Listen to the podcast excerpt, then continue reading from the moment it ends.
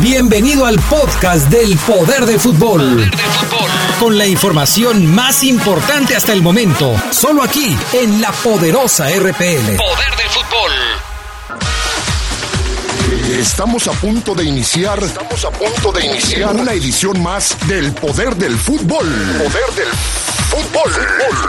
El programa de mayor audiencia en el Radio Escucha, que le apasiona el deporte más popular del mundo. El fútbol. El fútbol. Poder del Fútbol. Iniciamos.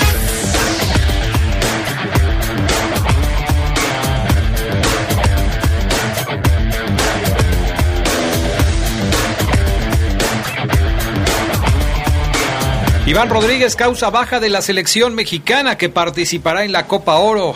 Navarro y Montes siguen adelante. La selección sub-22, la que participa en el torneo Ravelo, allá en Francia, empata hoy frente al equipo de Irlanda. Definirá su futuro el próximo domingo. Pendiente todavía la posible llegada de Hazard al Real Madrid, aunque todo indica que será un hecho. Mientras tanto, Neymar se queda fuera de la Copa América. No va a participar con su selección en el torneo que se organiza en su país. Esto y mucho más tendremos esta noche en el poder del fútbol a través de la poderosa.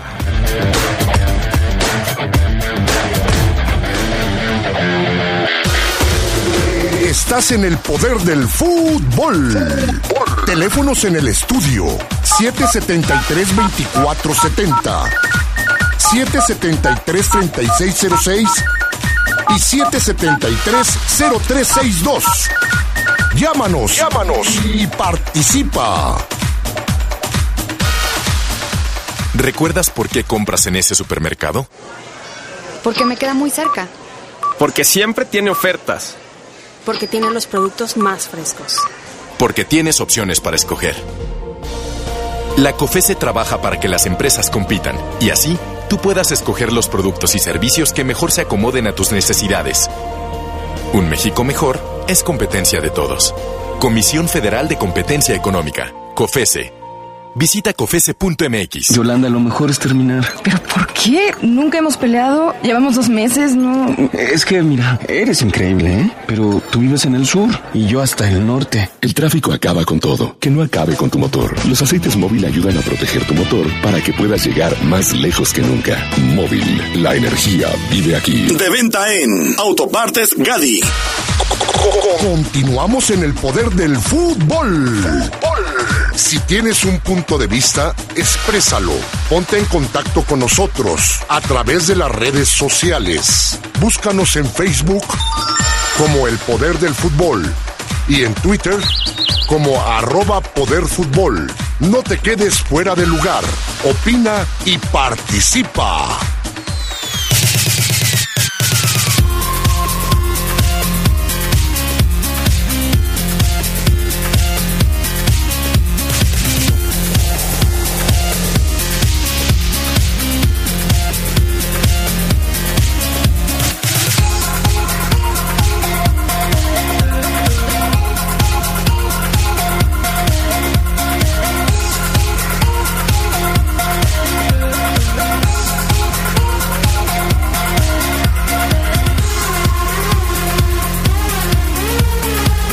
Tal amigos? ¿Cómo están ustedes? Muy buenas noches. Bienvenidos al Poder del Fútbol.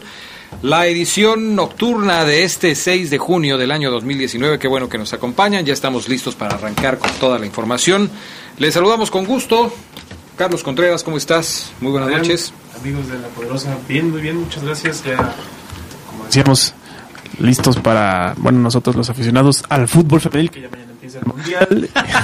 Por fin lo pudiste decir. al fin, después de tanto tiempo, salió la información de que mañana empieza el mundial. Si quiere, ahorita les decimos unos poquitos Oye, detalles. Pues es que no va a jugar la selección mexicana. Sí, ¿Qué no, De hecho, el- tampoco el juega femenil? la que ganó el balón de oro por primera vez, tampoco va a ir por una protesta pues política. Fíjate nada más. Entonces, ¿qué, qué caso tiene el fútbol? Ay, bueno, mira, Bueno, ahorita el le voy a mundial, preguntar al experto mundial. en el tema. Fabián Luna, ¿cómo estás? Muy buenas noches. Hola, ¿qué tal? Carlos, Adrián. Un saludo a toda la gente que nos está escuchando a través de La Poderosa. Listos y preparados ya en el Poder del Fútbol edición nocturna. Dice Carlitos Contreras que tenemos que darle tiempo al fútbol femenil, al mundial del fútbol femenil, ¿cómo ves? Yo creo que tiene razón. Vámonos, y, bien, muy y bien. ya se lo dimos. O sea, 30 excelente. segundos. Eso es todo por hoy. Sí, de hecho le vamos a hacer la cortinilla. Los 10 segundos de Carlos Contreras con el Mundial Femenil. Y ahí se fueron los 10 segundos. Se acabó la sección. Bueno, vamos a arrancar con, con información internacional y por supuesto hoy vamos a contemplar el tema, porque hoy la selección mexicana que participa en lo que antes se conocía como el Mundial, eh, no, no el Mundial, el Torneo de las Esperanzas de Toulon, el Maurice Ravelo, este, pues empató 0 por 0 con Irlanda en su segundo compromiso, el primero lo ganó Bahrein, el segundo lo empata 0 por 0 frente a la selección de Irlanda, un partido muy trabado en el medio campo, con pocas oportunidades de, de gol para ambos equipos, y que termina así, empatado, sin anotaciones. Todo se va a definir para el conjunto mexicano el próximo domingo cuando se enfrenten a la selección de, de China. Ahí va a ser cuando logren saber si califican o no califican a la siguiente ronda. Tienen que ganar y no solamente ganar. Tienen que ganar por una buena cantidad de goles. Entonces, será muy difícil. Hoy veíamos el partido y había jugadores mexicanos enojados eh, con el rival. No pudo, pues nunca eh, canalizar ese, ese buen fútbol que por pasajes eh, hizo. Y bueno, pues ahora tendrá que ganar y esperar que empate o que pierda Bahrein, ya que hasta el momento tiene un gol más en la diferencia de goleo. Fíjate nada más en las que anda metiéndose, ¿no? O sea, tiene que ganar y esperar que Bahrein no gane. Sí, exactamente. Bueno, ganarle a Chile, a China no va a ser fácil, ¿no? No, para nada. No va a ser fácil. Bueno, vamos a ver cómo les va a los chicos de el Jimmy Lozano, que es el técnico de la selección eh, que está participando en este torneo de las esperanzas de Toulon o Maurice Ravelo, como se le conoce actualmente. Por otro lado, y hablando del tema de selecciones nacionales mexicanas, sin ingresar todavía, y sin, entrar todavía al tema de lo que está pasando con eh, la selección mayor, eh, bueno, pues hay que decir que el eh, técnico de la sub, eh, ¿qué era? La sub 19. La 20, la que fue al Mundial de La- Polonia. mundial, la 20. La ¿verdad? 20. La Diego, 20. Ramírez. Ya le dieron. Qué bueno. Ya le dieron Sí. bye. Adiós. Qué se bueno. va. Se va. Ahí tienes los audios, mi estimado eh, Brian Martínez. Vamos a escuchar la voz del señor Cantú hablando justamente de que ya no seguirá al frente después del resultado del Mundial Sub-20. Escuchemos.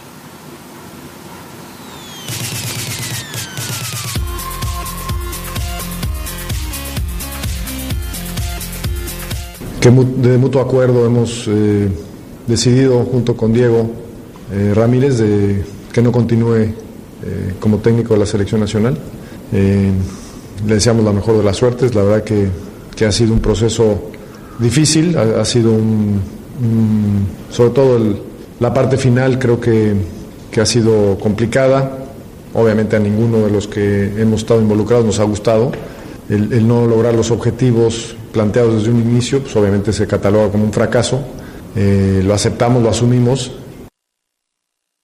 Pues ahí están las palabras de el señor eh, Guillermo Cantú hablando de Diego Ramírez. No se pudo, mal proceso, malos resultados y se tiene que ir.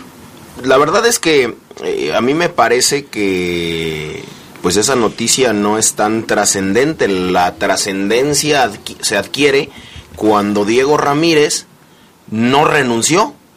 O sea, no dijo, ah, mira, lo que pasa es que sí, creo que sí es un, un fracaso totote, voy a renunciarles. No, lo tuvieron que correr. El tipo muy egocentrista, se veía muy bien, sí, en la banca, pero de verdad que le dieron las gracias a Diego Ramírez, fue lo mejor que- que pudieron que pudieron hacer. Yo me pregunto, ¿qué decisión en cuanto a táctica o en cuanto a su proceso, le fue la que le pasó factura y finalmente la guillotina, porque dejó varios jugadores afuera para el Mundial, también dio permisos como el de Macías, por ahí. Eh, no sé bien a bien qué fue lo que habrá sido, pero evidentemente se mostró en el funcionamiento del equipo que tampoco jugaba, la verdad, a nada, no tenía una idea cuando lo veías en el Mundial y se quedó fuera en fase de grupos muy pronto. Demostró que tiene de director técnico lo que Neymar tiene de actor. O sea, nada. Nada, nada. Pero bueno, sigamos dejando a los familiares de futbolistas, al compadrazgo en esos cargos. Diego Ramírez fue eh, un técnico que llegó a estas instancias de selección nacional después de haber sido auxiliar de algunos técnicos en la primera división. De Miguel Herrera el mayor tiempo había trabajado en algunos procesos de selecciones menores, pero sí evidentemente no estaba capacitado para tomar la responsabilidad de ser el máximo, la máxima autoridad de una selección como la sub-20. Ahora, algo pasa en este, en esta categoría de la sub-20 porque es eh, muy frecuente, son muy frecuentes los fracasos en la sub-20. La sub-17 ha tenido buenos resultados, la sub-20 no.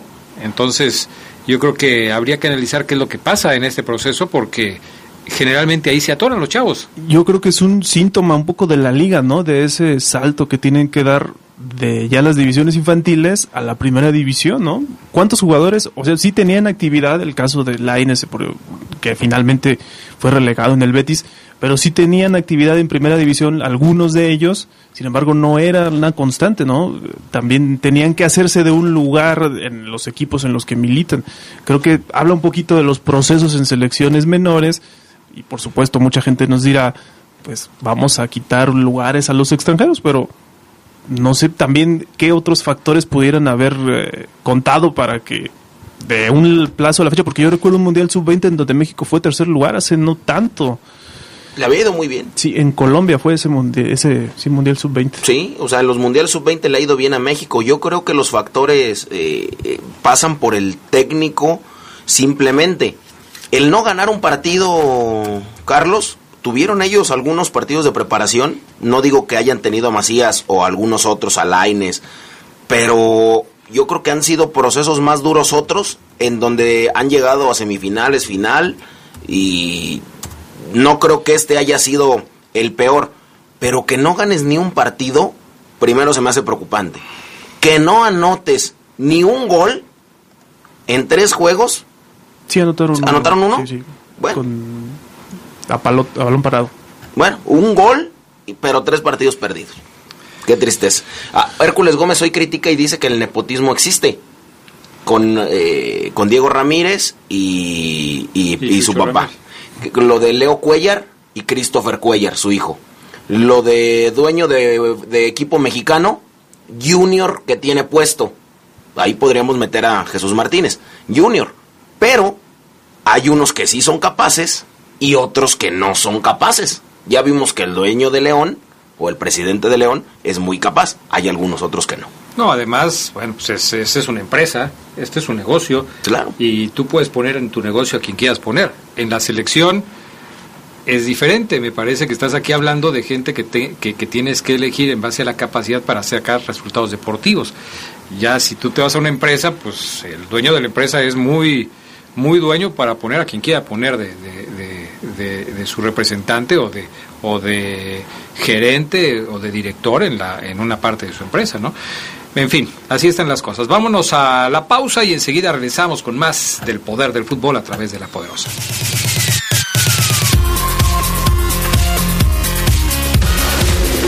Estás en el poder del fútbol. Teléfonos en el estudio 773-2470, 773-3606 y 773-0362. Llámanos, llámanos y participa. Misael ayudó a construir esta carretera, por donde va su nieta María, en el carro que le prestó su vecina Marta para llevarla a su boda con Francisco. El papá de Francisco, Sergio, es carpintero y fue quien construyó las bancas para la boda. Si alguno de ellos no hubiera participado, este beso jamás habría sucedido. La democracia es como la vida. Si participamos todas y todos, crece y sigue adelante. Para seguir construyendo nuestra democracia, contamos todas. Contamos todos. INE. Yolanda, lo mejor es terminar. ¿Pero por qué? Nunca hemos peleado. Llevamos dos meses, ¿no? Es que, mira, eres increíble, ¿eh? Pero tú vives en el sur y yo hasta el norte. El tráfico acaba con todo. Que no acabe con tu motor. Los aceites móvil ayudan a proteger tu motor para que puedas llegar más lejos que nunca. Móvil, la energía vive aquí. De venta en Distribuidora de Refacciones Leo. Si tu terreno se encuentra cerca de zonas forestales, el riesgo de provocar un incendio es mayor. Cuando hagas quemas agropecuarias para preparar tu tierra, no lo hagas solo. Pide ayuda a personal capacitado o acude a las autoridades municipales. Infórmate de cómo hacerlo de forma segura. Amigo agricultor, que tu quema controlada no se descontrole. Si detectas un incendio, llama al 01800 incendio o al 911. Gobierno de México. Continuamos en el poder del fútbol. Si tienes un punto de vista, exprésalo. Ponte en contacto con nosotros a través de las redes sociales. Búscanos en Facebook como El Poder del Fútbol y en Twitter como arroba Poder Fútbol. No te quedes fuera de lugar. Opina y participa.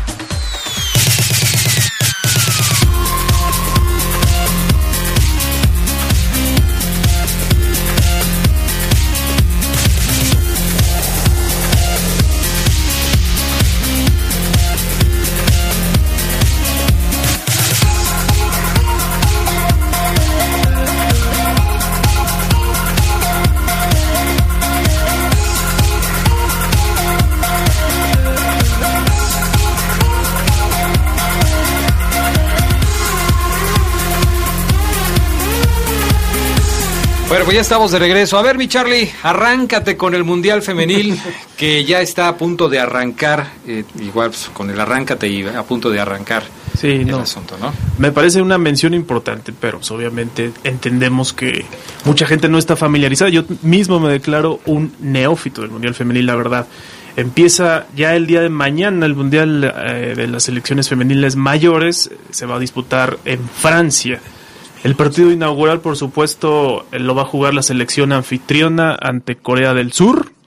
Mañana a las 2 de la tarde es el partido que arranca. Francia es una de las selecciones favoritas, juega en casa y yo creo que es incluso la principal aspirante a llevarse la copa por encima de Estados Unidos, pero por poco, ¿eh? Porque si hablando de los favoritos, pues obviamente tenemos que señalar a Estados Unidos, a Alemania, a Inglaterra, quizá por ahí, y un poquito más abajo a otras selecciones como Japón, como las escandinavas, jugadoras muy importantes que tienen todas ellas. Y pues eh, Francia tiene la base del Olympique de Lyon, que acaba de salir campeón de la Liga de Campeones Femenil. Ganándole nada más que al Barcelona, al Barcelona ¿no? que es por otro lado eh, uno de los equipos que más aporta a la selección española, que también ha sido una revelación. Decimos que mañana comienza, por supuesto, la Copa Mundial eh, de, con el Francia-Corea del Sur a las 2 de la tarde. Después, el sábado, ahí entran en actividad la selección de Alemania a las 8 de la mañana, España también. El torneo se va a jugar hasta el 7 de julio, que es la final, en el estadio del Olympique de Lyon. Eh, las, los cuartos de final, los octavos de final, perdón, son la ronda ya de los playoffs a partir del 22 de junio. Y pues obviamente no está México, pero están también rivales fuertes fuera de los europeos como está Estados Unidos, Canadá y también Australia que también se puede meter por ahí. Yo sí quisiera preguntarles, compañeros, no sé si lo sigan mucho, ¿quién es su favorito? Antes de responder yo. Mira, yo, yo creo que este, te tengo que ser sincero, no he seguido mucho el fútbol femenil eh, a nivel de selecciones. Para mí es una lástima que México no se haya logrado calificar. Pero bueno, entendemos que hay selecciones que tradicionalmente han sido consideradas como fuertes en esta categoría, obviamente las norteamericanas, incluso hasta las canadienses en algún momento, pero sí las, las, eh, las jugadoras de los equipos nórdicos como Noruega, eh, como Suecia, que luego suelen ser muy, muy difíciles. No tengo yo un favorito porque la verdad, te soy sincero, no lo sigo con mucha frecuencia. Eh, No sé si Fabián Luna tenga también eh, alguna opinión al respecto. Fíjate- yo, yo en este particular no, ¿eh? Vi el, vi el comercial y emotivo hasta más no poder, hermoso el comercial de, del fútbol eh, femenil que presentaron. Y después de ahí me aventé un artículo, un reportaje que, que hicieron del Mundial Femenil. Hablan de las japonesas, que lo hacen muy bien. Hablan de las alemanas, que también están jugando excelente. Hablan de las gringas, que obviamente conocemos el potencial. Hablan también de las inglesas, que tienen en su poder eh, tener ya un primer campeonato mundial. Y obviamente pues hablan de las francesas que son, Las que son las anfitrionas y que tienen esa selección que tú dices, que es la base del Olympique, en donde arrasaron con, con la Liga 1 de femenil. Y en el caso de Estados Unidos, pues llegan con jugadoras de mucha experiencia, por supuesto Alex Morgan, Carly Lloyd, eh, pero no va a estar la portera Hope Sol, que fue relegada, entonces es una de las ausencias importantes, vamos a ver cómo responden. Y si me preguntan a mí, yo sí me quedo también con la selección de Japón. eh, Las japonesas. Sí, sí, sí, es una escuela, es más que una filosofía, es prácticamente una cultura del deporte. ¿Son las supercampeonas? Mm, Pues más o menos. Prácticamente O sea, porque en la varonil versión femenina nada más, de ¿no? los supercampeones. Sí, Así ellos es. tienen un el Nadeshiko style, no sé si así se pronuncie, pero sí es un estilo en donde Yo conozco el Gangnam Style, ¿no? Bueno, no es Pero son coreanos. es un estilo Ah, donde bueno, pues es que, pero son, esti- esos son estilos. piensan ellas que lo técnico, la inteligencia es más preponderante que las la fuerza física y lo han demostrado, sí. pues, mi favorito Cierto. sí es Japón, aunque sí lo tiene muy difícil, ¿eh? Porque pues obviamente Inglaterra por ahí, Suecia es el uno de los equipos también favoritos, eliminó a Estados Unidos en Juegos Olímpicos de Río de Janeiro 2016, o sea, no van a ser rivales nada sencillos. Para quien quiera verlo, las transmisiones en México serán por el canal 9 en televisión abierta, Televisa, y por eh, Univisión TDN en la televisión de paga. Mañana nos aventamos el Francia contra ¿Cómo? Corea, del Sur. ¿Tú vas a Muy ver bien, un partido de fútbol A las, a las 2 de la tarde, Adrián. Pues Ah, es, el, caray. es, el- es el mundial, digo, hay mucha, dista mucho de lo que sí nos de, de, de lo que deja mucho que desear el fútbol femenil mexicano. Mira. Deja mucho que desear eso, pero bueno, vamos a ver a la, en la máxima justa ¿Cómo en mujeres. Sobre todo en la presentación de las favoritas anfitrionas, ¿no? Claro. A ver cómo les va con un rival tampoco tan fácil. Francia, Corea del Sur, mañana a las 2, aquí lo estaremos es increíble lo que estoy viendo. lo que veo y lo que escucho. En pro No, hombre, no puede de las niñas. Bueno, vámonos entonces con eh, lo que sucedió anoche con la selección mexicana de fútbol, el equipo nacional de México que le ganó a Venezuela por tres goles a uno y que de esta manera pues prácticamente está cerrando ya su etapa de preparación rumbo a la próxima Copa Oro 2019. Le falta el partido del próximo domingo contra Ecuador, pero ayer pues se hizo un partido interesante. Creo que el equipo mexicano va adaptándose a lo que el Tata Martino quiere, aún con las ausencias que ya todo el mundo conoce por jugadores que no quisieron ir a la selección y por otros que están lastimados, pero finalmente creo que se va teniendo un proceso interesante, se está apenas arrancando el proceso, no es tan diferente el inicio en cuanto a resultados del proceso del Tata Martino con respecto al inicio de Juan Carlos Osorio, pero sí veo diferencias en la forma de jugar del equipo mexicano. Yo le decía a Fabián Luna y a los amigos del Poder del Fútbol hoy por la tarde que aquí sabes bien cómo va la cosa, o sea, sabes bien quién va a jugar, dónde va a jugar. eh, desde antes de que empiece el partido no hay muchas sorpresas en ese sentido y me parece muy bueno que, que sea así. No porque los técnicos tengan que reservarse eh, las alineaciones, pueden hacerlo, pero si lo dan a conocer me parece que tampoco pasa nada. Si quieren hacerlo, lo pueden hacer. Si quieren de repente poner una sorpresa o dos sorpresas o tres sorpresas eh, en una alineación, lo pueden hacer. Pero sí me parece que de cierta manera, bueno, lo que se va viendo con el equipo mexicano, sobre todo con los jugadores que tiene disponibles, pues es muy interesante. Ayer el equipo nacional de México pues jugó con lo que con con lo que el técnico decidió para dar oportunidad a algunos futbolistas y ver el alcance de lo que pueden dar con la selección, ¿no? Sí, a mí me gusta lo que está haciendo Martino, la verdad, en poco tiempo. Creo que le ha impregnado, pues no sé si un estilo, porque es muy pronto, pero sí una idea de juego. Y eso que mencionas es un factor muy importante, el tener a los jugadores en la posición que más conocen, en donde más se desempeñan, es importante, sobre todo, como dices, con las ausencias que tiene. O sea, México, la verdad, ayer jugó bien, lo vi cada vez más sueltos algunos jugadores. El caso, por supuesto, de los de León, Montes no jugó, pero Navarro lo hizo bien también. Quiere decir que están entendiendo una idea y los propios jugadores lo han resaltado, ¿no? Ayer eh, creo que fue Néstor Araujo el que dijo que eh, Martino llegó con una idea muy padre, o sea, los está cautivando y los está metiendo en sí en, un carril. Se nota. Ochoa, que, que no jugó ayer, también ha dicho que para él es mejor esto de, de, lo que está haciendo Martino que las rotaciones de Juan Carlos Osorio. En el tema de, de cómo está utilizando a los futbolistas también llama la atención porque, insisto, eh, tiene una lógica futbolística lo que hace el Tata Martino. Ayer, por ejemplo, en la central con Néstor Araujo y con Edson Álvarez. Juegan los dos en esa posición. Se lesiona a Edson Álvarez, lo sustituye por otro central, que es Héctor Moreno. Y manda a Diego Reyes. Y manda a Diego Reyes a la contención. Eh, en un movimiento eh, para no quemar dos cambios, simplemente hace uno y pone ahí a, un jugador en la contención. No sé si también hubiera podido poner, por ejemplo, a un contención eh, para sustituir a. Más, más, bien, a otro central para sustituir ahí a, a, a. ¿Cómo se llama? A Edson Álvarez y dejar ahí un poco diferente la zona de la contención, pero lo que hizo me pareció muy lógico. Y esto es algo de lo que tiene el, técnico del Tata Martino, porque a final de cuentas hace cosas que no suenan tan descabelladas, ¿no? Aparte es una es un equipo rápido, eh, presionan desde el primer cuarto de cancha, o sea, lo hacen muy bien, una presión alta con un pressing tremendo. La verdad es que yo lo yo lo destacaba en la tarde debemos estar muy agradecidos. Podemos ser papelones en el Mundial Sub-20, pero no en la selección mayor, en donde hay un tipo serio, un tipo que no se deja amedrentar por, por absolutamente nadie y que está trabajando a lo que sabe. Un tipo que estuvo ya con el Barcelona no hace mucho tiempo, con el Atlanta hizo excelentes cosas. Por cierto, Joseph Martínez lo abrazó de una manera tremenda. Lo tuvo en el Atlanta United, una dupla que destronó la, la liga eh, estadounidense. Y lo está haciendo excelentemente bien. El próximo rival, que es Ecuador, en 21 veces o en 21 enfrentamientos, Ecuador solamente le ha ganado a la selección mexicana en 3. Sí, hay una superioridad muy sí. ¿no?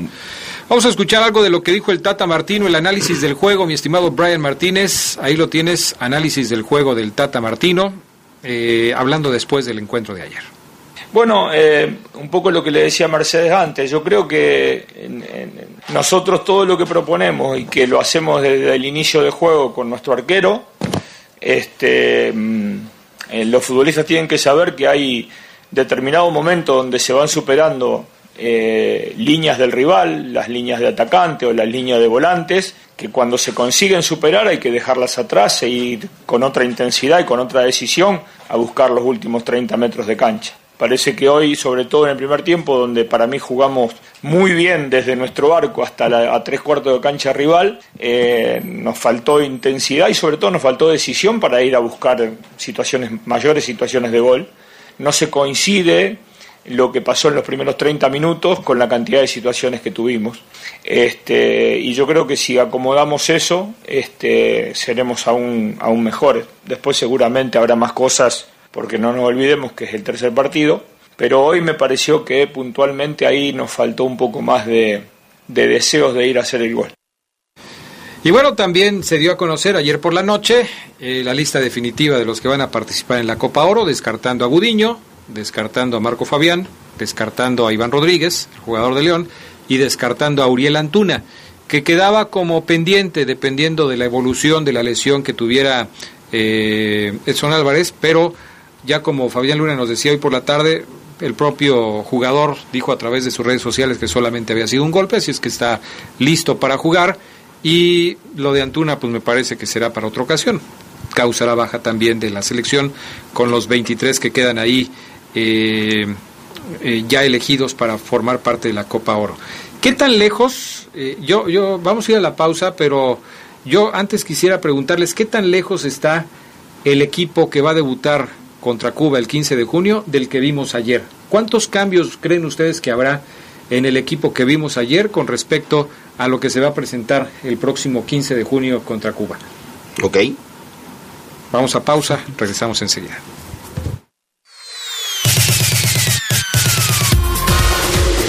Estás en el poder del fútbol. Teléfonos en el estudio 773-2470 773-3606 y 773-0362. Llámanos, llámanos y participa. Si eres productor de caña de azúcar, el programa Bienestar para el Campo te apoya este año con 7,300 pesos para mejoras en tu premio. Acude a CADER con original y copia de tu identificación oficial, CURP, comprobante de domicilio, documentos que acrediten la posesión o arrendamiento de tu tierra y tu contrato de abastecimiento al ingenio. Conoce más en www.gov.mx diagonal saber. O en el 01800 Tu Campo, Secretaría de Agricultura y Desarrollo Rural. Gobierno de México. Este programa es público ajeno a cualquier partido político. Queda prohibido el uso para fines distintos a los establecidos en el programa. Yolanda, lo mejor es terminar. ¿Pero por qué? Nunca hemos peleado. Llevamos dos meses, ¿no? Es que, mira, eres increíble, ¿eh? Pero tú vives en el sur y yo hasta el norte. El tráfico acaba con todo. Que no acabe con tu motor. Los aceites móvil ayudan a proteger tu motor para que puedas llegar más lejos que nunca. Móvil, la energía vive aquí. De venta en Refaccionarias Plaza. Continuamos en el poder del fútbol. Si tienes un punto de vista, exprésalo. Ponte en contacto con nosotros a través de las redes sociales. Búscanos en Facebook como El Poder del Fútbol y en Twitter como arroba Poder Fútbol. No te quedes fuera de lugar. Opina y participa.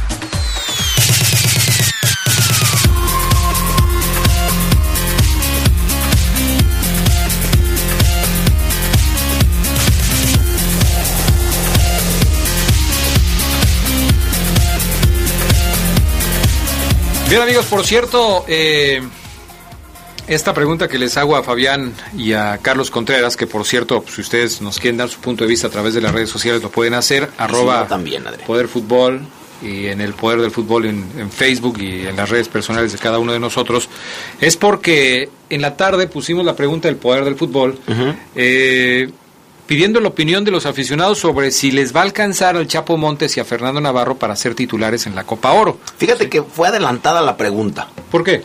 Porque no sabemos, seguramente jugará algunos minutos a lo mejor de titular, pero todavía no sabemos. Imagínate que no le den eh, ni un minuto contra Ecuador. Imaginemos, ¿verdad? ¿A quién? A Luis Montes. Ajá. Imaginemos. Pues yo creo que ahí la respuesta nos la da Gerardo Martino, ¿no? Bueno, pero, pero ahorita, ahorita me parece que... Ahorita fue al 50, porque no hemos visto el otro partido de preparación. Entonces, ¿le alcanzará? A Fernando Navarro, ya lo vi jugar de titular. A Luis Montes, ¿cómo te lo digo, Adrián? ¿Cómo le respondo yo al poder del fútbol si no lo he visto jugar? Yo creo que ya tienes elementos para poder juzgar. Yo creo que tu respuesta es no van a ser titulares con la selección mexicana y quizás te estás esperando para después del partido contra Ecuador y entonces soltarla así, decir no van a ser titulares con la selección a mí mexicana. Fernando a mí Fernando Navarro me gustó y no sé pero no vería yo descabellado que jugara contra Cuba. Aparte, Cuba no significa absolutamente nada. Cuba con el con, con el papelón que hizo la sub-20 le gana a Cuba en la Copa Oro. Sí, pero si somos congruentes con lo que hemos estado comentando al respecto de que el Tata Martino no es muy partidario de las rotaciones y todo ese tipo de cuestiones, seguramente va a elegir una selección base con la que va a jugar todos los partidos de la primera fase. Hará algunos cambios, quizás para ir midiendo el rendimiento de sus futbolistas y más que nada el, el tema de, de, del desgaste físico que puedan llegar a tener los futbolistas, sobre todo de aquellos que se vean un poco más cansados y decir, a ver, bueno, a ti sí descansas este, vamos a entrar con, con el otro para que te sustituya, etcétera, etcétera. Pero yo creo que en estos momentos ya existen los elementos como para poder decir si un jugador puede ser titular o no. Les hago esta pregunta porque va relacionada con la otra, con la que yo les decía, a ustedes, no a la del poder del fútbol, sino a ustedes. Si ustedes me dicen cuál es el 11 que consideran que puede ser el 11 base, el 11 tipo del Tata Martino, ahí de manera indirecta me van a contestar lo que les estoy diciendo. Si creen que van a ser titulares Chapo Montes o Navarro. Porque si tú, Fabián Luna, me dices que el 11 tipo, el 11 eh, que se supone va a ser el estelar, el, el 11 del Tata Martino, titular para la Copa Oro no incluye a estos jugadores, pues obviamente me estás diciendo que no son, que no van como titulares. ¿Quién, por ejemplo, es el portero para ti? Ochoa. Ochoa. Ahí coincidimos todos, ¿no? Sí. ¿Quiénes deberían ser los centrales de la selección mexicana? Los que jugaron ayer. Araujo y Edson Álvarez. Y Edson Álvarez, sí. Quizá Moreno, ¿no? Bueno, ahí está la variante, ¿no? Eso también pudiera ser. Para ti, para ti puede ser Moreno. Eh, hablando de los laterales, quizás aquí podamos Ahí sacas a Fernando Navarro y entra el Chaca Rodríguez, el campeón del fútbol mexicano. El Chaca Rodríguez. Del otro lado el sí va. Gallardo. Sí. Gallardo. Bueno, ahí está. Eh, en la contención, ¿a quién tendríamos? Pues a Edson, ¿no? A Edson, el hombre de hierro de Gerardo Martino. No, pero Edson ya lo pusimos en la central. No, bueno, Sí, es Edson que... con Araujo. No, porque está... Bueno, yo lo puse, eh, Charlie no. Tú lo pones, tú, Yo ¿tú creo a quién que va en pones? la contención. Yo creo que ¿Tú crees que va en la contención? Araujo y Moreno. Araujo y Moreno. Me voy contigo. Me voy contigo. A Edson yo lo pongo como el contención. Él va a jugar porque va a jugar. Bueno, entonces ya llevamos la contención, ya llevamos el tema de los laterales. Los dos in- faltan, faltan los interiores. Porque seguramente si va a jugar con una línea de tres, nada más vas a utilizar a un contención, que sería Edson Álvarez. Así es. Es que Gerardo Martino juega con un 4-3-3 y a él no le interesa tener un 10 en su equipo. Jamás le ha interesado. Que jugar así para Lionel Messi en el Barcelona, ok. Desde ahí podemos decir que Luis Montes no inicia como titular porque no interesa en el esquema táctico de Gerardo Martino. Entonces, sería Edson, Edson Álvarez, Álvarez. Eric Gutiérrez como interior por izquierda Guardado. y Guardado. Aunque a mí me encanta lo que hace Carlos Rodríguez, por decir. Pero Guardado y Eric Gutiérrez eh, jugarían por el lado izquierdo. Guardado va por la izquierda. Carlos Rodríguez Es derecho. va por la derecha. Entonces ahí Eric Gutiérrez sale sobrando. Puede ser. O Eric o Guardado. O Eric o Guardado. Bueno. Eh, vamos a los tres de adelante. Obviamente, creo que vamos a estar todos de acuerdo en que Raúl Jiménez va a ser el centro delantero del equipo. Pues yo creo que los tres que salieron ayer también me gustan como Si para que inicien. Alvarado, yo tengo la duda con Alvarado. ¿A, quién pondrías? pondrías? Ay, Es perdón. Lo que, es lo que no sé, Ay, pero sí creo que madera. Pizarro y Jiménez sí, ¿no? Pero el otro es el que eh, queda la duda. Ayer hizo gol y eso Sí, le ayuda un montón. Suma como sí, sí, tres sí. puntos. Es que creo que en ciertas posiciones sí vio jugadores, el caso de Alvarado, el caso de Rodríguez, el propio Navarro y hasta Jonathan Orozco, ¿no? O sea, sí los probó, porque sabe que para eso finalmente son estos partidos. Falta el otro encuentro donde puede ver cómo se le acomoda quizá mejor el ataque ya sin Alvarado, que ayer hizo gol, que se conectó bien con Pizarro. Eh, sí creo que puede ser una- un factor determinante el juego del domingo, como dice En esta alineación que estamos poniendo, porque pues sí, más o menos yo hago una combinación de las dos que ustedes han, han hecho y estamos dejando fuera, obviamente, estamos dejando fuera a Fernando Navarro, que no estaría siendo titular. Estaríamos dejando fuera a Chapo Montes, Y que no estaría siendo titular. Estaríamos dejando fuera a este a, a otro estaba buscando yo aquí, alguien que yo pensaba que también Pero- a Jonathan dos Santos, que Sí, tampoco sí, es el otro yo que creo que puede entrar por Edson, ¿no? ¿Tú, tú pensabas que Luis Montes podía ser titular? No, no, no, estamos haciendo el ejercicio. Ah, ya, pues que podemos poner a. Podemos poner a Salcedo, Es a sí. Sánchez, a Orbelín, a. Es Marco que si, va- Fabián. si vamos a Bueno, poner no, Marco se fue. en el en el esquema táctico que está utilizando el Tata Martino, Luis Montes tendría que ser un volante por izquierda. Solo así. ¿A quién le compite en esa posición el Chapo Montes como volante por izquierda? ¿Cómo- ¿Quién jugó ayer? Como. Es que, es que no es, no es tanto. Bueno, por interior. Bueno, es, es un extremo, no es tanto un volante. Los interiores son los que están adelantito de Edson Álvarez. Bueno, por eso, un interior entonces. como extremo, le, no, como extremo no, porque el extremo es... es eh, el Rodolfo Pizarro, el- juegan con tres. Por Juegan eso. con tres adelante. Por eso, los tres de adelante, pero yo te estoy diciendo los tres de en medio. El, Yo el no- Chapo Montes tendría que estar en no- medio, no adelante. Yo no creo que le compita a, a- O sea, yo no lo pondría con Andrés Guardado, o mejor dicho, por Andrés Guardado o por Eric Gutiérrez. Eso es lo que te digo, o sea, no compite con Pizarro, compite con los de atrás, con los del medio, que son Eric Gutiérrez y O Andrés Guardado. Y ahí sí la tiene complicada el Chapo Montes, muy Guardado. sobre todo por Guardado. Y si lo ponemos como extremo, también la tiene complicada. Pero yo creo Que que como extremo no daría los mismos resultados, porque el Chapo es un jugador que me parece que eh, eh, tiene mejores resultados cerca del medio campo, no tanto en la punta. Lo que pasa es que el tipo en León se ve muy bien porque juega libre. Es un 10. Y en la selección mexicana no va a ser un 10. Tiene que cumplir con, con los requisitos de, de Andrés Guardado, de Eric Gutiérrez, que los dos no son un pues un dejo de técnica, lo hace muy bien, pero sí el Chapo, al Chapo, no sé, no sé si le, si le sirva tanto o le convenga tanto la manera de jugar de, de Gerardo Martín. ¿Qué dice la gente al respecto de la pregunta? Podemos checar ahí lo que nos lo que nos están eh, comentando los amigos del auditorio. ¿Tú tienes ahí a la mano el Twitter del Poder del Fútbol? Sí, mira, ahí te va. Dicen que se devuelvan en la selección, solo que no se les olvide, que se desenvuelvan en la selección, que no se les olvide que León los necesita, si los van a juntar solo para lesionarlos, pues mejor que no jueguen. Ay, cálmate, seguramente sí, te junto para que te lesiones. Lupillo Paredes, sí merecen ser titulares los dos. Saludos al poder del fútbol. Miguel Ángel Valadez, sí sería bueno para ellos y más para el León, así se mantienen eh, ocupados. Carlos Navarro fue de lo mejor en el partido de anoche y aunque el Chapo no jugó, queda claro que el equipo lo necesita en la media cancha, pues en esta ocasión Venezuela no puso resistencia, pero habrá partidos más demandantes. Dicen que sí, dicen claro. Eh, sí, pero no lo harán porque hay jugadores jóvenes que también están en buen momento. Yo creo que les darán prioridad por obvias razones. O sea que ninguno de los dos porque hay jugadores jóvenes. Lupillo Paredes dice, sí merecen ser titulares los dos. Saludos. Hugo Ponce, claro. Eh, Mars sí, pero no lo harán, etcétera, lo que ya comentabas, Fabián Luna. Ahí al respecto de esta, que fue la pregunta que hicimos al respecto de este tema, ¿no? Y fíjate, los, los aficionados a León se manifestaron, pero de una manera como ecuánime, o sea, no, no, no con tantas porras, y son conscientes de que podría iniciar alguno, podría iniciar el otro.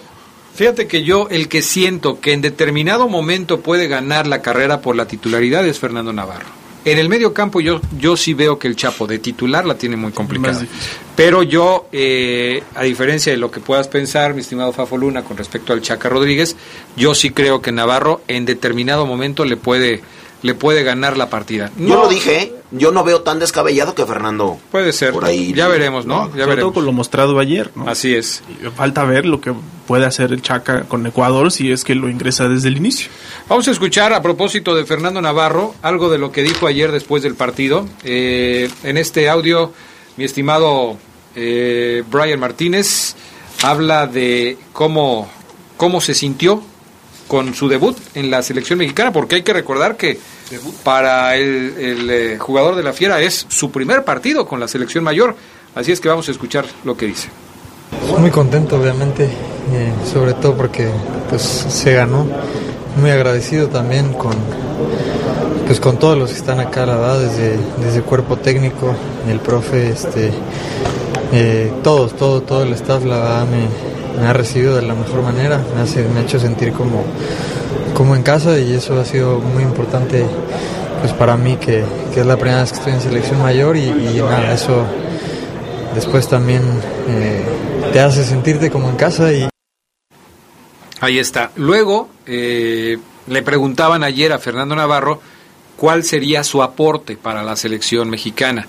Esto es importante porque a final de cuentas Navarro reconoce que para él el seguir mostrándose como se mostró en el León va a ser fundamental. Escuchemos ahí, mi estimado Brian Martínez, este audio también de Fernando Navarro. Yo creo que todos tenemos que aportar algo, desde dentro, desde fuera. Creo que dentro de la cancha, pues eh, soy un lateral que, que sus mayores atributos son ofensivos. Eh, pero, pero bueno, es adaptarte lo más rápido posible a lo que a lo que pide el profe, tratar de jugar como siempre como siempre lo hacemos, obviamente con, con esas tareas que pues que cada, cada entrenador tiene y que cada entrenador te pide, pero, pero nada, tratar de ser el mismo, eh, cambiar en, lo menos posible en ese sentido, en, tratar de siempre ir al frente, es, es, lo que me caracteriza y, que lo, y por lo que estoy acá, creo yo. Pues ahí está, Fernando Navarro. O sea, su aporte es defender, pero sobre todo también ser un hombre que va al frente, que propone. El primer gol del equipo mexicano se produce con un centro de Fernando Navarro. Es decir, eh, está haciendo lo que sabe hacer. Llegar, centrar, provocar y en algunas ocasiones hasta también generar juego ofensivo en base a una jugada personal, un dribbling penetrar por el centro de la defensa. Es un jugador que tiene esas características y que, bueno, puede, puede aportarle al equipo eh, mexicano estas condiciones. El Chaca también. El Chaca también tiene ciertas características de ir a la ofensiva, ¿no? Sí, aunque sí le veo un poquito más de ofensivo a Fernando Navarro que, a, que al Chaca. Fíjate que si, si hablamos de cuáles son las virtudes de cada uno en un comparativo, podríamos decir que el Chaca Rodríguez, bajo mi punto de vista, defiende mejor que Fernando Navarro. Pero Navarro ataca mejor que el Chaca Rodríguez. Y quizás dependiendo de las necesidades del técnico para determinado partido, pueda, de- pueda decantarse por uno o por otro. Por ejemplo, decíamos, el partido contra Cuba. No significa mucho. No, y, y tú no esperas que Cuba pueda ser una, un verdadero peligro para tu No. defensa. Entonces puedes decidir poner a Fernando Navarro como alguien que se puede convertir en un atacante más y que pueda ser una llave para abrir una determinada defensa que esté muy cerrada. Claro, y, y no porque eh, Fernando Navarro inicie contra Cuba, puede ser que termine jugando una hipotética final de Copa Oro. Tal vez, como tú lo dices, si Cuba no me representa tanto, bueno, mandamos a Fernando. Ya está. O que el Chaca Rodríguez lo manden contra Cuba, tampoco no quiere decir que el tipo vaya a terminar jugando una final. El nivel no, no es tan alto, pero después viene Canadá, entonces Sí. ahí sería, pues dentro de los del grupo sería el más fuertecito, digamos, y después Martinique. Pues sí, pues sí, o sea, si me pones Cuba, Canadá y Martinica, Pues sí. tengo que aceptar lo que me estás diciendo. Que ahora es obligación ganar los tres partidos. Sí, Así de fácil. Digo, ya, ahí tienes que pasar con, con nueve puntos y con un- una diferencia de goles impresionante. Eh, Ya, ya sería el colmo que México de veras quedara abajo de eso. Bueno, vamos a pausa y enseguida regresamos.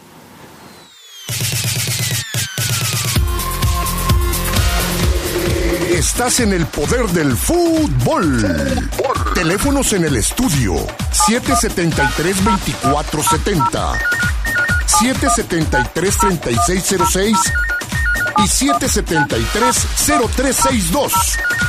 Llámanos, llámanos y participa. La reforma educativa aprobada por el Senado reconoce el papel fundamental de las maestras y los maestros y su contribución al avance de nuestro país. Ahora tendrán derecho a un sistema integral de formación, capacitación y actualización. Se fortalecen las instituciones de formación docente y las escuelas normales. Así, refrendamos nuestro compromiso de servir. Sexagésima cuarta legislatura. Senado de la República. Cercanía y resultados. Yolanda, lo mejor es terminar. ¿Pero por qué? Nunca hemos peleado. Llevamos dos meses, ¿no? Es que, mira, eres increíble, ¿eh? Pero tú vives en el sur y yo hasta el norte. El tráfico acaba con todo. Que no acabe con tu motor. Los aceites móvil ayudan a proteger tu motor para que puedas llegar más lejos que nunca. Móvil, la energía vive aquí. De venta en Autopartes Eléctricas San Martín. Continuamos en el poder del fútbol. Si tienes un punto de vista, exprésalo. Ponte en contacto con nosotros a través de las redes sociales. Búscanos en Facebook como El Poder del Fútbol y en Twitter como arroba Poder Fútbol. No te quedes fuera de lugar. Opina y participa.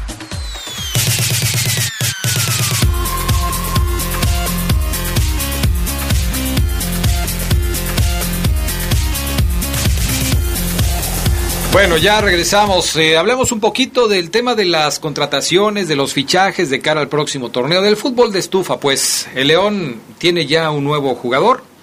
Es el segundo fichaje para el próximo torneo. Y se trata de otro joven, igual que como sucedió con JJ Macías.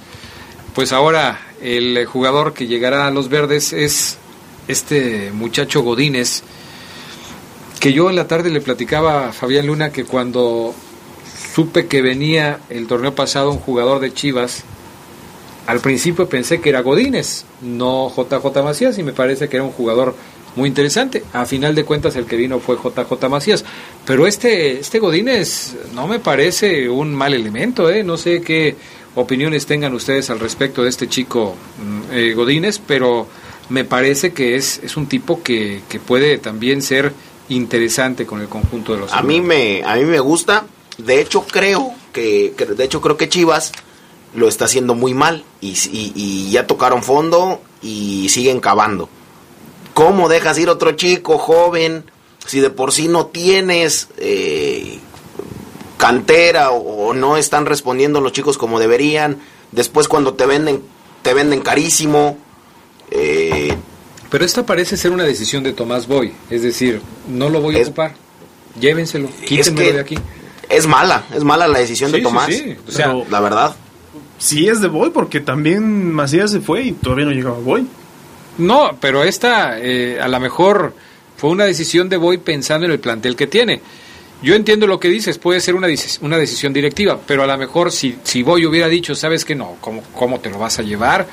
Entonces, por lo menos Boy hubiera metido las manos y decir, ¿sabes qué? Mi plantel es muy corto, por lo menos déjamelo a él. Yo creo que en este sentido, sí Boy tiene cierta responsabilidad. Si no fue él el que decidió sacarlo, pues por lo menos por omisión, creo que sí está pecando Tomás Boy al, al- al evitar que, que se lo lleven. Y el único que gana es León.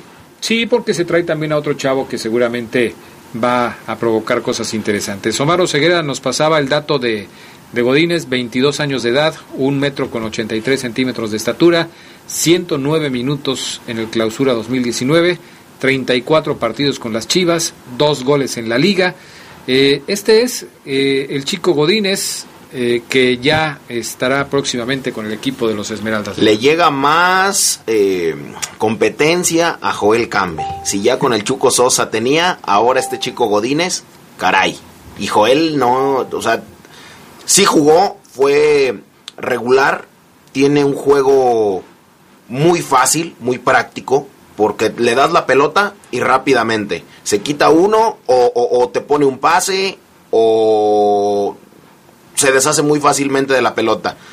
Pero que tú digas, qué tipo tan, eh, no sé si llamarle sensacional o, o- Desequilibrante. o desequilibrante, asombroso, no lo es. Sí, yo también, eh, como tú pienso que Campbell es un jugador de los más regulares, pero no es ese jugador, como decían en algún momento aquí Omar, me parece que fue, no es ese jugador que te asuma la responsabilidad en el ataque cuando tenía que hacerlo. Sí, no, jamás. No, no, no lo es. Y Godínez, eh, me parece que también juega de, bueno, es centro delantero, ¿no?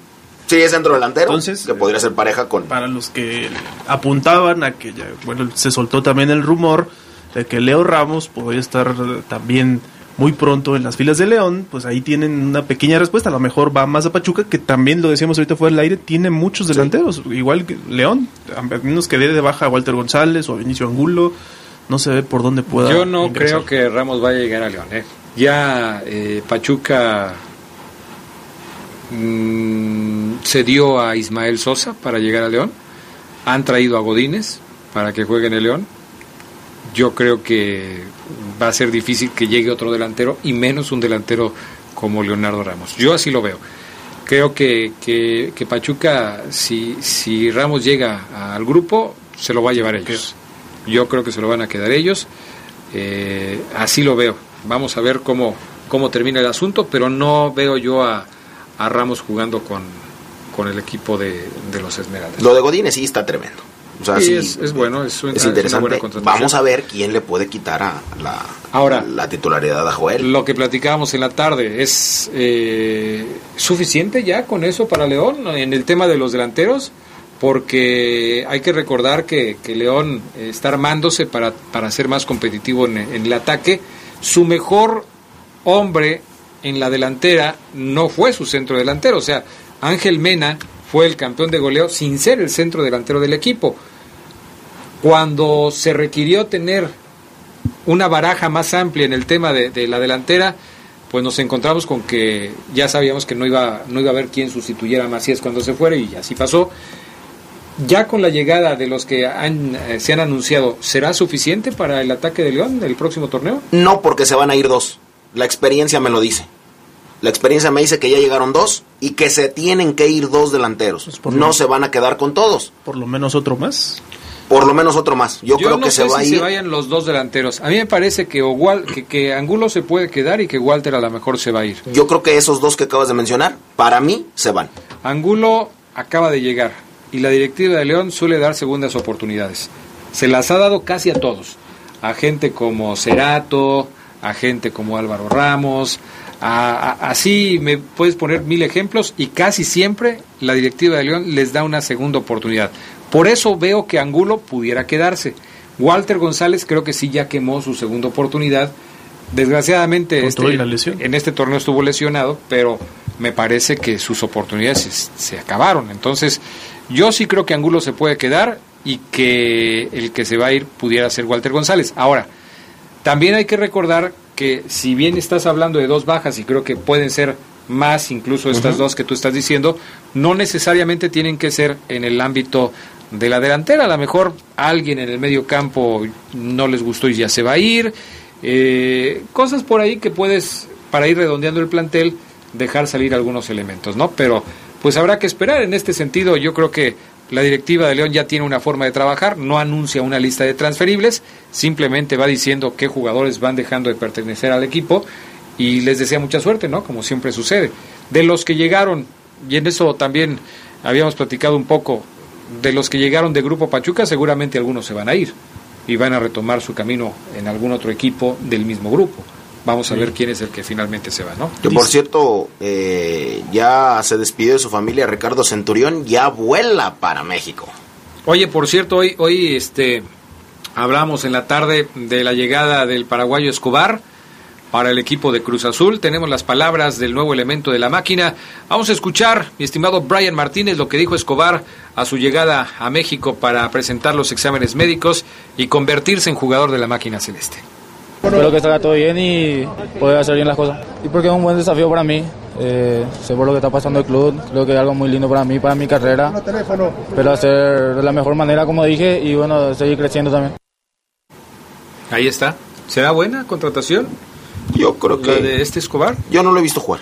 No, yo tampoco tengo muchas referencias de él. La verdad es que pues, Cruz Azul armándose un poquito eh, para lo que viene. Obviamente el tema de Caiciña será importante porque mm, pues los refuerzos a veces no los toma mucho en cuenta, de repente los relega, no sé, en cuanto a decisiones tácticas y sí hay que ver cómo se desenvuelve Escobar porque yo tampoco la verdad es que no tengo muchas noticias o referencias de él. Sí, no, no, yo tampoco. ¿Qué más eh, movimientos? El chico que llegó a San Luis, el defensa central español que no recuerdo cómo se llama, ese también. Se sigue armando, ¿no? Centurión. Sí, es argentino, eh, es compatriota de, de Ricky y va a llegar también al Atlético San Luis. Jugadores que les emociona porque ellos saben que son vistos por el Atlético de Madrid de una o de otra manera. O sea, dicen, a ver quién es el Atlético San Luis. ah, caray, pues es el hijo del Atlético de Madrid. No, pues vamos, el hijo. vamos.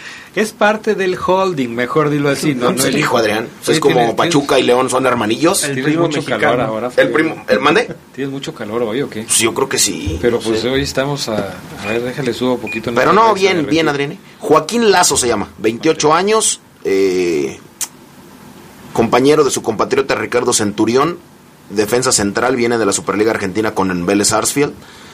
El contrato con el Fortín concluía en junio, pero el club tenía la intención de extender el vínculo con el futbolista y ofertó una suma de 710 mil eh, dólares por el 100% del pase, pero el jugador le comunicó a la dirigencia que seguiría en el Atlético de San Luis. Gabriel Heinze, que es el de entrenador del Vélez, les dijo, reténganlo, yo lo quiero, pero no.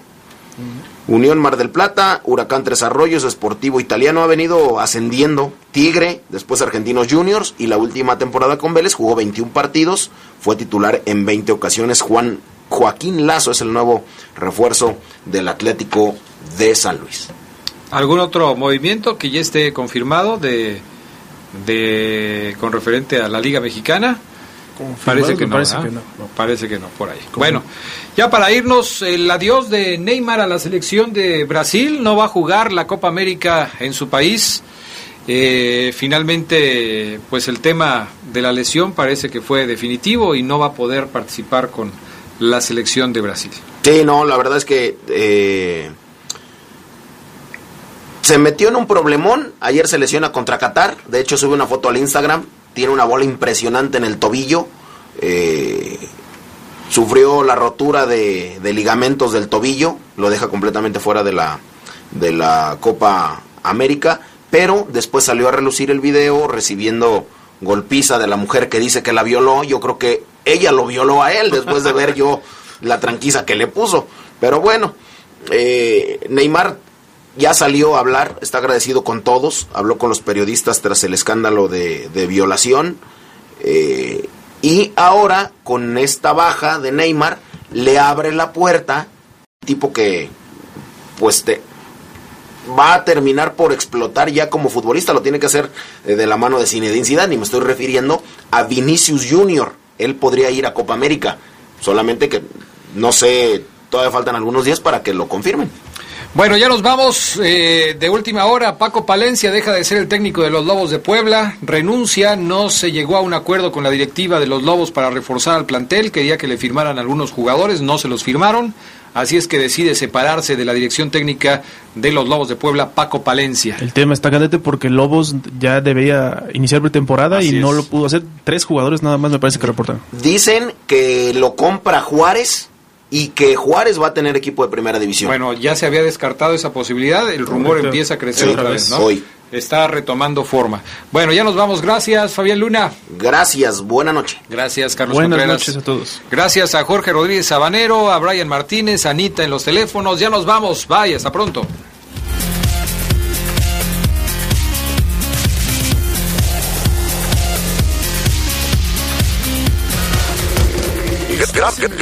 Gracias por escuchar una edición más del Poder del Fútbol. Hasta la próxima. Hasta aquí la información más relevante del poder del fútbol. Escúchanos en nuestro siguiente podcast. Poder del fútbol.